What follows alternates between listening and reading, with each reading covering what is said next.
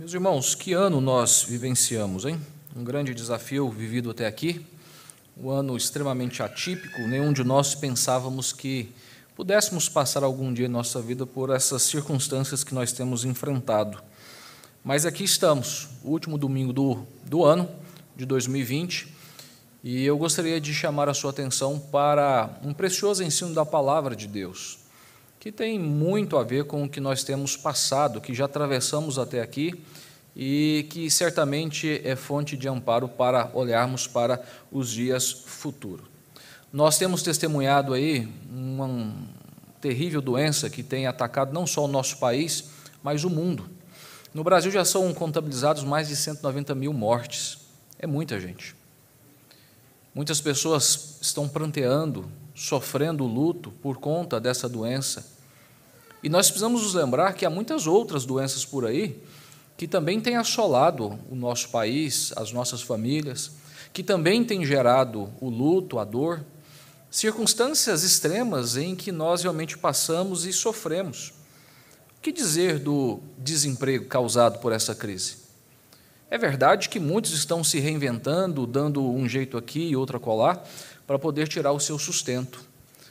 É verdade que o governo proveu, de certa maneira, com auxílio emergencial, mas é verdade também que muitos brasileiros continuam na miséria, passando fome, tendo dificuldade em relação à moradia e a própria questão da saúde, tantas outras coisas que realmente ah, trazem desespero e o caos no nosso meio. Vivemos um período de isolamento social que fez com que muitos chegassem à, à beira da maluquice, né? ficaram desesperados, tomados pela ansiedade, tomados por uma série de outros sentimentos, simplesmente porque tiveram que ficar trancafiados dentro de suas próprias casas.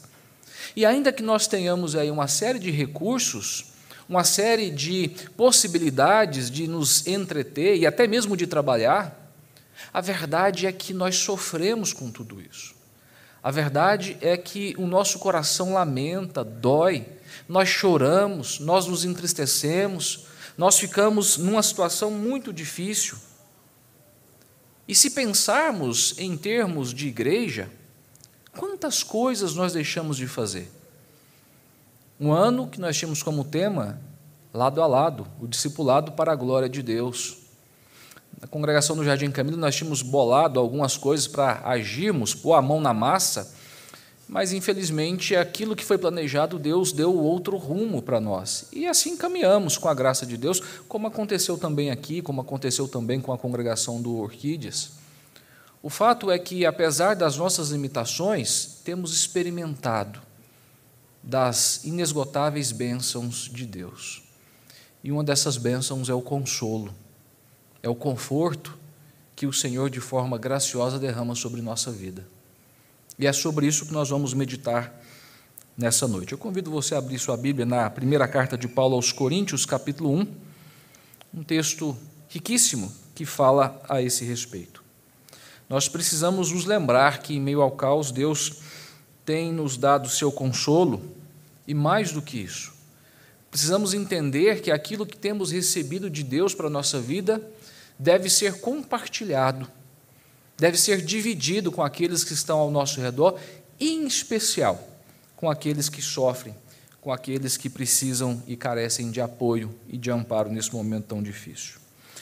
Primeira carta de Paulo aos Coríntios, nós lemos no capítulo 1, do verso 3 ao verso 11. A palavra do Senhor nos ensina: Bendito seja o Deus e Pai de nosso Senhor Jesus Cristo, o Pai de misericórdias e Deus de toda consolação.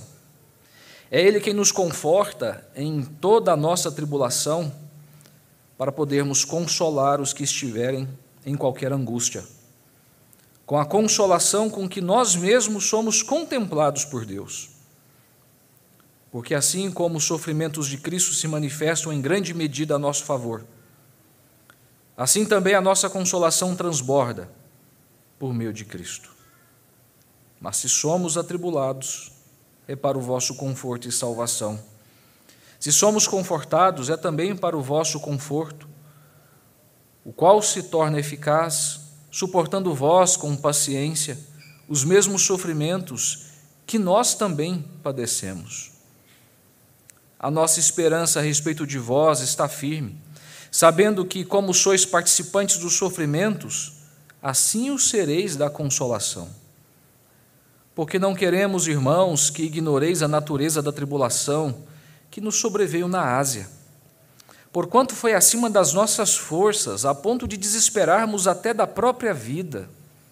Contudo, já em nós mesmos tivemos a sentença de morte, para que não confiemos em nós, e sim no Deus que ressuscita os mortos, o qual nos livrou e livrará de tão grande morte, em quem temos esperado que ainda continuará a livrar-nos, ajudando-nos também vós com as vossas orações a nosso favor, para que por muito sejam dadas graças a nosso respeito, pelo benefício que nos foi concedido por meio de muitos. Oremos mais uma vez.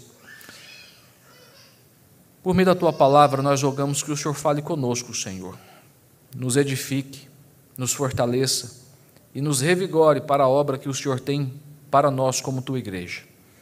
Para que em nós, em nossa vida, o teu nome seja conhecido e glorificado.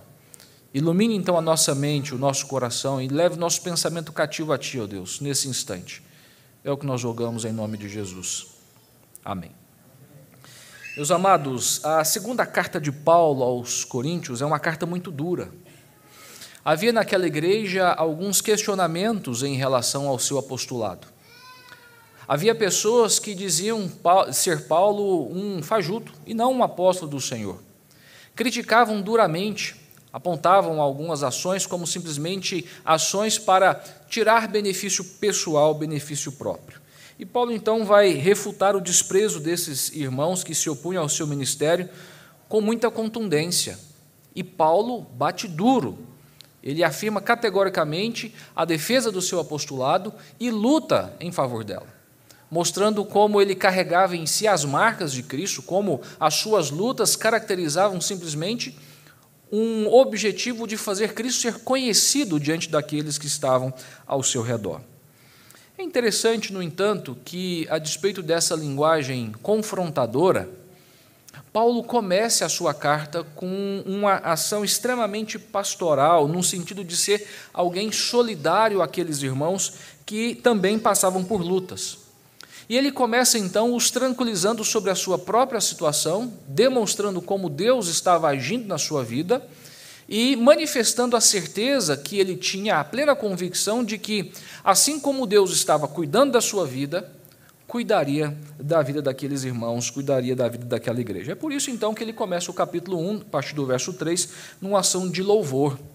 E ele então exalta o nosso Deus. E ele exalta Deus por qual razão específica? Veja comigo que o verso primeiro caracteriza exatamente por um louvor a Deus, por este ser o Deus das consolações, um Deus do conforto, um Deus que anima, um Deus que ampara. E é essa a ideia que Paulo quer ressaltar a ideia de que esse Deus é um Deus que sustenta o seu povo, que sustenta os seus servos a despeito das lutas e das dificuldades enfrentadas.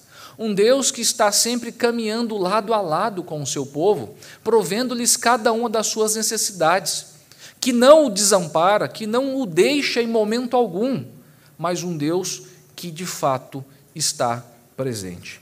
E ele então expressa também a certeza de que esse Deus continuaria a cuidar tanto dele como também da igreja de Corinto. Trata-se então de um dos textos mais claros, mais enfáticos sobre o consolo divino e nós podemos aprender algumas coisas nele nessa noite. A primeira delas que eu quero ressaltar consta no verso 3. Veja comigo que o apóstolo então começa o seu louvor, ressaltando que o nosso Deus é o Pai das consolações. Bendito seja Deus e Pai de nosso Senhor Jesus Cristo, o Pai de misericórdias e Deus de toda consolação.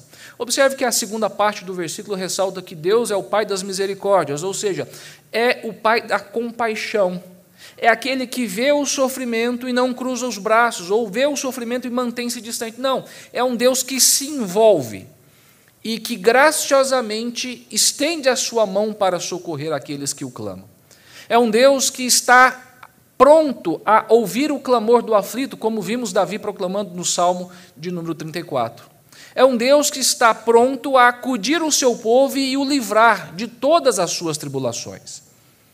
É um Deus que acompanha o seu povo, ainda que este atravesse o vale da sombra da morte. E é exatamente isso que Paulo está é, é, é, ressaltando: que o nosso Deus é o Deus de consolação. A palavra consolação significa ato ou efeito de consolar, alívio, conforto, consoladeza, consolo, lenitivo.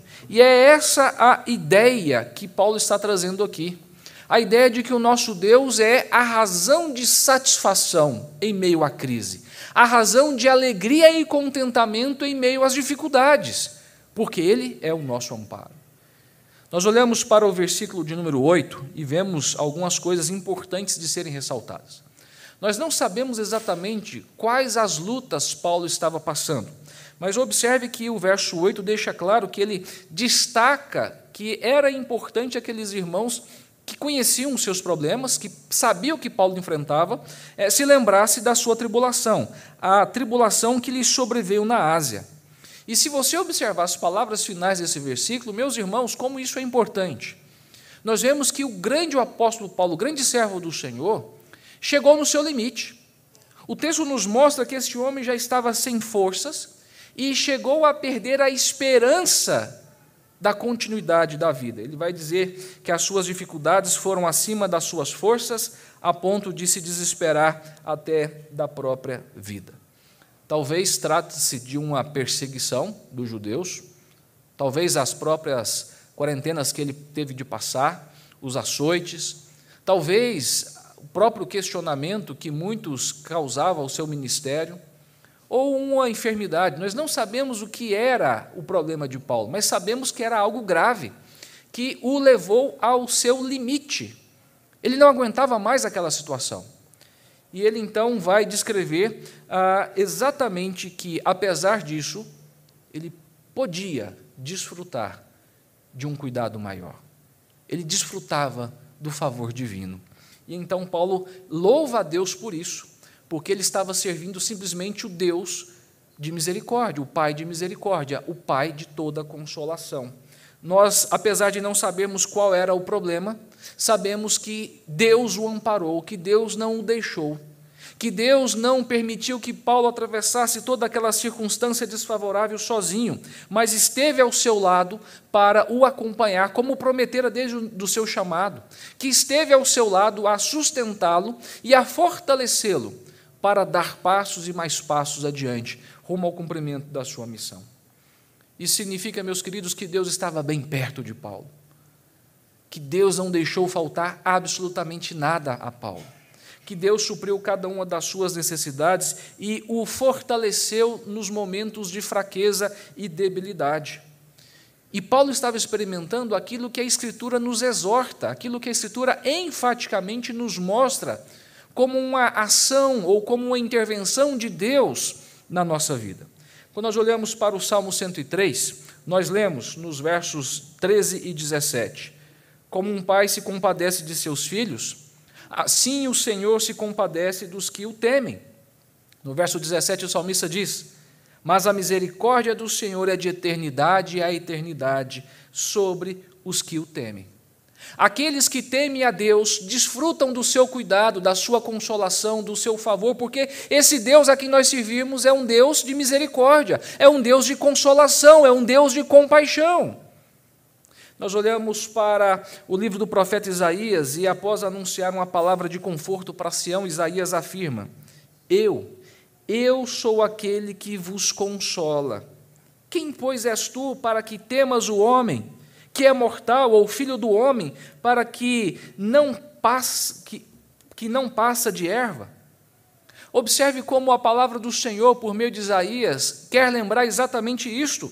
Eu sou aquele que vos consola. Lembre-se que o profeta anunciou uma mensagem para um povo rebelde que estava distante de Deus, um povo sobre o qual a ira do Senhor viria em forma do cativeiro babilônico, que seria devastado, mas esse Deus é o Deus que sara, é o Deus que consola e ampara o seu povo em meio ao caos. Tratando da felicidade de Sião, a felicidade eterna, Isaías ainda vai dizer: Como alguém a quem sua mãe consola, assim eu vos consolarei, e em Jerusalém vós sereis consolados. A mensagem de Isaías, apesar de ser uma mensagem extremamente dura, é ao mesmo tempo uma mensagem consoladora, porque aponta para algo maior que Deus faria na vida do seu povo, ao restaurá-lo, ao reconduzi-lo para a sua terra, e mais, uma mensagem que aponta para o consolo eterno. Quando nós olhamos para o Novo Testamento, a perspectiva de Deus em relação ao seu povo, a maneira como ele trata agora a sua igreja, não é diferente. Lembre-se da missão de Jesus, que era amparar o seu povo, era trazer salvação aos seus servos. E antes de subir aos céus, ensinando os seus discípulos sobre a necessidade da sua ida, ele vai nos dizer ah, acerca exatamente dessa grande ação de Deus em nosso favor. E eu rogarei ao Pai, e ele vos dará outro consolador, a fim de que esteja para sempre convosco. Antes, ensinando os seus discípulos no Sermão do Monte, o Senhor Jesus vai dizer: Bem-aventurados os que choram, porque serão consolados. Em todo o seu ministério, Jesus deixou claro como que em Deus nós encontramos amparo. Como o nosso Deus é o Pai de compaixão, de misericórdia, como Ele é o Deus que se compadece de nós. João, descrevendo a visão do novo céu e da nova terra de forma maravilhosa, é, manifesta como será a concretização na vida eterna dessa consolação. Do meu ponto de vista, um dos textos mais belos das Escrituras. João vai dizer em Apocalipse: Ele lhes enxugará dos olhos toda lágrima, e a morte já não existirá. Já não haverá luto, nem pranto, nem dor, porque as primeiras coisas passaram. É desse consolo que Isaías falava a Israel. É desse consolo que o Senhor Jesus anunciava à sua igreja. E é esse consolo que nós precisamos nos apegar, é esse consolo que nós temos que nos agarrar, porque o nosso Deus é o Pai das consolações e nele nós encontramos alento em meio ao caos e às lutas da nossa vida. Paulo lembra aos Coríntios, meus irmãos, e a nós também, que Deus está sempre pronto para consolar e confortar aqueles que se achegam a Ele, aqueles que clamam pelo Seu nome. E é um consolo excelente, um consolo que vai muito além daquilo que nós podemos contemplar. Observe no verso 5 que ele vai dizer sobre os sofrimentos de Cristo. E ele vai nos mostrar aqui que os sofrimentos que os cristãos suportam por causa de Cristo são numerosos, são diversos. E mais, ele vai enfatizar que, apesar desse sofrimento, o consolo que nós recebemos, que é dado por meio de Cristo, ele excede a nossa agonia. Paulo então diz: assim como os sofrimentos de Cristo se manifestam em grande medida a nosso favor, assim também a nossa consolação transborda por meio de Cristo. É por meio do Filho que o Senhor, nosso Deus, o Pai das consolações, nos ampara e nos dá alívio. O que nós aprendemos aqui, meus queridos, é sobre o conforto divino. Isso faz parte da natureza, é a essência da existência do ser do nosso Deus. Ele é o Pai das misericórdias e o Deus de toda a consolação. Sejam quais forem as dificuldades que nós passarmos, as tribulações que tivermos de enfrentar, podemos nos lembrar que Deus está perto daqueles que o temem, dos seus filhos. Ele os tranquiliza, ele os ampara, ele os sustenta, ele os livra.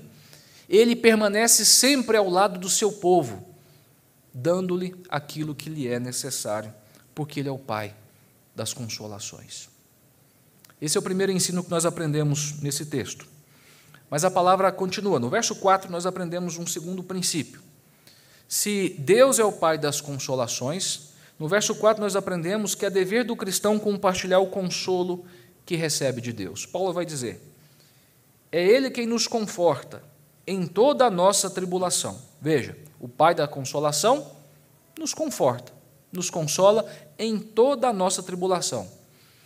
Mas esse conforto e esse consolo não é simplesmente para que nós venhamos a desfrutar de um bem-estar, de segurança, de tranquilidade. Não é simplesmente para que você desfrute do alívio divino. Observe que Paulo completa o versículo dizendo: para podermos consolar os que estiverem em qualquer angústia, com a consolação com que nós mesmos somos contemplados por Deus. Viu só? O objetivo do favor de Deus na sua vida não é para que você o receba e o retenha para si. Deus quer mais. Além de dar alívio em meio às suas lutas, Deus quer que você seja instrumento para aliviar aqueles que enfrentam outras lutas. Deus quer nos fazer seus portadores, seus instrumentos do alívio que Ele oferece ao homem por meio de nosso Senhor e Salvador Jesus Cristo. Quando você recebe a paz em meio às turbulhões, às de coisas que você passa na sua vida, quando você recebe o alívio em meio às suas dores, quando você recebe o conforto em meio ao seu luto, quando Deus te ampara em meio às suas enfermidades, Deus não está pensando simplesmente no seu bem-estar, querido. Deus quer fazer você experimentar algo muito maior, muito melhor do que simplesmente um conforto, físico ou espiritual. Ele quer que você mostre às pessoas o consolo, a paz, o alívio que Ele pode dar a elas. Ele quer que você console aqueles que estão passando por outras lutas. E veja que Paulo vai dizer: para podermos consolar os que estiverem em qualquer angústia. E consolá-los com quê? Com o mesmo conforto que nós recebemos da parte de Deus.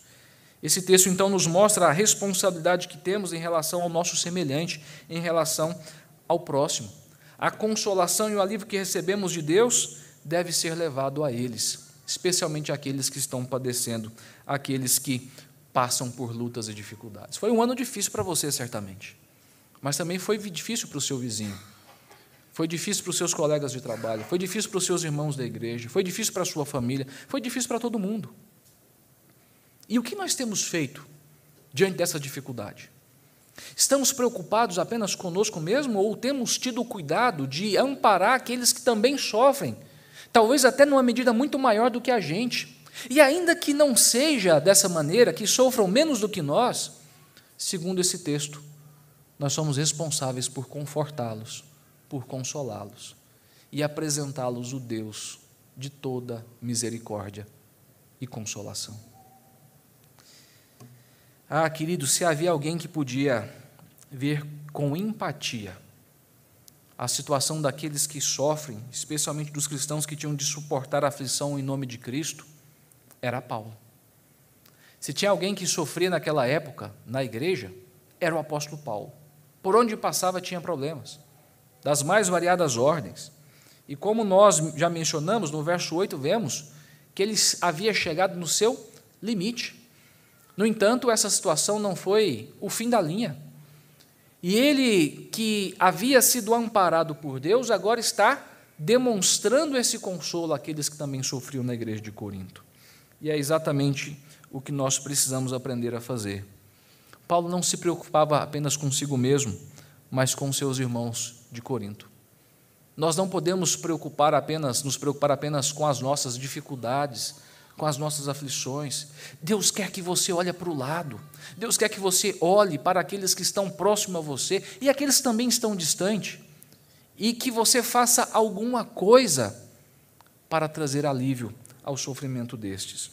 O versículo 6 nos mostra como Paulo não estava preocupado apenas consigo. Ele vai dizer: Mas se somos atribulados, é para vosso conforto e salvação. É claro que Paulo tinha em mente que a salvação era por meio de Cristo. O que ele está dizendo aqui é que as suas lutas, as suas tribulações, em muitos momentos foram usadas por Deus para apresentar o Evangelho, não só aos coríntios, mas a outros. As suas tribulações e lutas foram usadas muitas vezes como meio para trazer o amparo e o conforto à igreja que sofria. E é isso que ele está ressaltando. Se somos atribulados, é para o vosso conforto e salvação. Se somos confortados, é também para o vosso conforto, o qual se torna eficaz, suportando vós com paciência os mesmos sofrimentos que nós também padecemos. Veja como que o foco, a atenção de Paulo, não está posta em si, mas nos irmãos que também sofriam. E ele então vai apresentar exatamente como é importante nós pensarmos naqueles que estão ao nosso redor. Os coríntios passavam por um momento difícil e Paulo então resolve para escrever para consolá-los, para realmente compartilhar com eles um encorajamento que ele mesmo havia recebido da parte de Deus. Ah, meus irmãos, como isso é importante. Veja no verso 7 como ele expressa isso. a nossa esperança a respeito de vós, veja, ele não falava de si, mas dos coríntios, está firme. E qual era essa esperança? Sabendo que, como sois participantes dos sofrimentos, assim o sereis da consolação. Aqueles irmãos sofriam de forma específica por conta da fé. Esse versículo nos faz entender que o sofrimento era decorrente da sua fé em Cristo Jesus. Apesar da descrição que Paulo faz ter a ver com as demais adversidades e lutas e sofrimentos que o ser humano passa. Mas no caso dos coríntios era algo mais específico, um sofrimento decorrente da sua vida com Deus. E Paulo vai dizer: olha, assim como vocês estão sofrendo, assim como vocês participam desses sofrimentos, vocês também serão participantes da consolação. O apóstolo expressa a esperança de que, amparados por Deus, eles seriam capazes de continuar a caminhada. Firmados no Senhor, eles seriam capazes de resistir até o último adversário e serem vitoriosos. E o que Deus quer de nós? Que nós hajamos como Paulo, que a sua mensagem de conforto, de consolo, seja compartilhada a outras pessoas. Isaías fez isso quando ele disse ao seu povo: Consolai, consolai o meu povo, diz o vosso Deus. Quando nós olhamos para a carta de Paulo, a primeira carta de Paulo aos Tessalonicenses, Paulo fala sobre os diversos grupos na igreja, os insubmissos, ele vai falar sobre os desanimados, e quando ele foca os desanimados, ele vai dizer: consoleis os desanimados. Quando nós olhamos para Romanos capítulo 12, no verso 15, nós aprendemos que nós temos que nos alegrar com os que se alegram e chorar com os que choram. O que é isso se não ter empatia com aqueles que estão na dor e no sofrimento? O que é isso se não amparar aqueles que estão numa situação delicada? O que Deus espera de nós como sua igreja é isso, que nós venhamos agir em benefício do outro, apresentando-lhes a consolação. Quando nós olhamos para o livro dos Salmos, Salmo 94, no verso 19, o salmista vai dizer: Nos muitos cuidados que dentro de mim se multiplicam, as tuas consolações me alegram a alma. Eu vou repetir nos muitos cuidados que se multiplicam dentro de mim, as tuas consolações me alegram a alma. Nós estamos cercados por pessoas que dia após dia têm cuidados sendo multiplicados dentro de si. Pessoas desesperadas, pessoas aflitas, pessoas preocupadas, pessoas ansiosas. E nós precisamos compartilhar com elas essa consolação que alegra a alma, que nos dá paz e amparo em meio às lutas que nós temos enfrentado. É devastador, meus irmãos, quando nós procuramos por consolo e não encontramos. E as pessoas que estão próximas, as pessoas que vivem próximas de nós, as pessoas que têm algum contato conosco, não podem experimentar essa devassidão em suas vidas porque nós somos responsáveis por apresentar a elas o Deus, o Pai das misericórdias e de toda a consolação.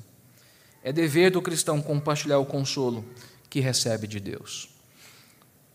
Pensando já numa aplicação, como nós vamos fazer isso? Como compartilhar o consolo que nós recebemos de Deus? O texto nos mostra pelo menos três coisas.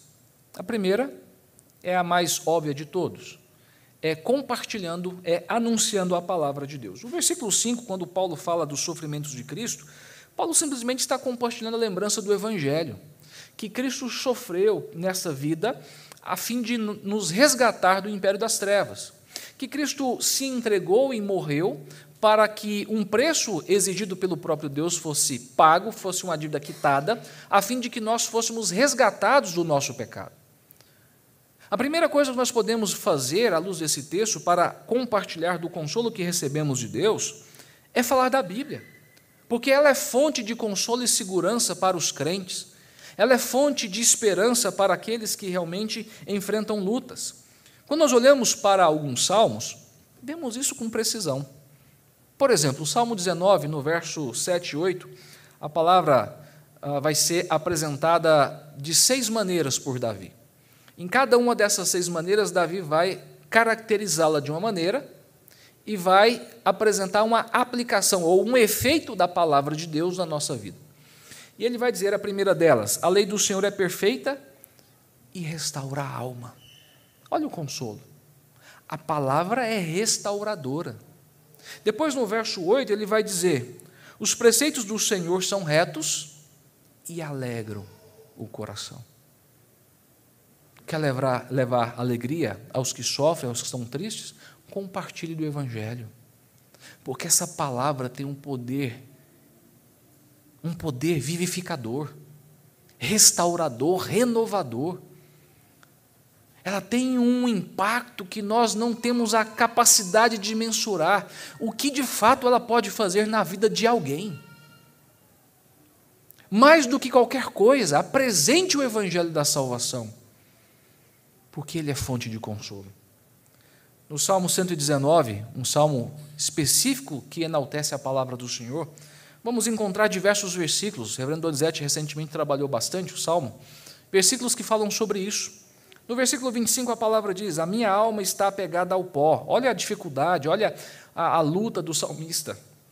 E ele vai clamar: Vivifica-me, segundo a tua palavra. No verso 28 ele continua: Minha alma de tristeza verte lágrimas, fortalece-me, segundo a tua palavra. Quando nós olhamos para o verso 50, o salmista diz: O que me consola na minha angústia é isto, que a tua palavra me vivifica. É dela que nós temos que falar, é ela que nós temos que compartilhar para que as pessoas sejam confortadas e consoladas. São dias de luto, de sofrimento. Escrevendo aos Tessalonicenses sobre a morte, Paulo lembra o estado daqueles que estão em Cristo. E é muito interessante notarmos o final da sua exortação a esse respeito.